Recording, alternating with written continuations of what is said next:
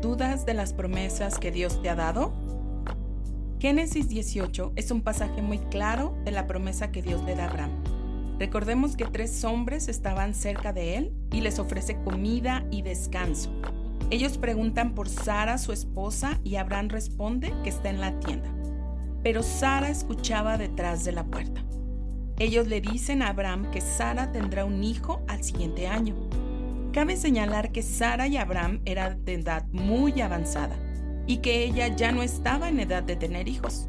El versículo 12 dice, Se rió pues Sara entre sí, diciendo, Después que he envejecido, tendré deleite siendo también mi Señor ya viejo. Entonces el Señor Dios le dijo a Abraham, ¿por qué se ha reído Sara diciendo, ¿será cierto que he de dar a luz siendo ya vieja? ¿Hay para Dios alguna cosa difícil?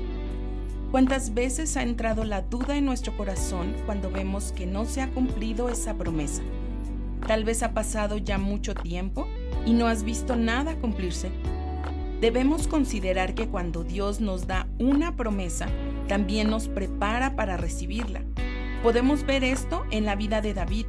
Samuel lo ungió como rey de Israel cuando era muy joven, pero tuvo que pasar por persecución, por rechazo, por peleas, con leones y osos. Aún estuvo en una cueva en la que llegaron hombres endeudados, descontentos y problemáticos. Al pasar por todo este proceso, su corazón fue transformado y llegó a amar tanto a Dios y su presencia que la Biblia menciona que fue un hombre conforme al corazón de Dios. Muchas veces pensamos que cuando Dios nos ha dado una promesa es porque se cumplirá de inmediato pero no siempre es así. Él es muy sabio y conoce nuestra condición. Sabe que si en ese momento nos entrega la promesa, la echaríamos a perder, la desperdiciaríamos o quizás ni siquiera la podríamos valorar. Por eso es que Dios nos lleva por un proceso en el cual talla nuestro carácter, pule y renueva nuestros pensamientos, transforma nuestras palabras y nos lleva a tener acciones diferentes en amor. Él tiene que podar todo aquello que nos estorba para que poco a poco pueda esculpir en nosotros su imagen y así ser un reflejo de Él. Despierta.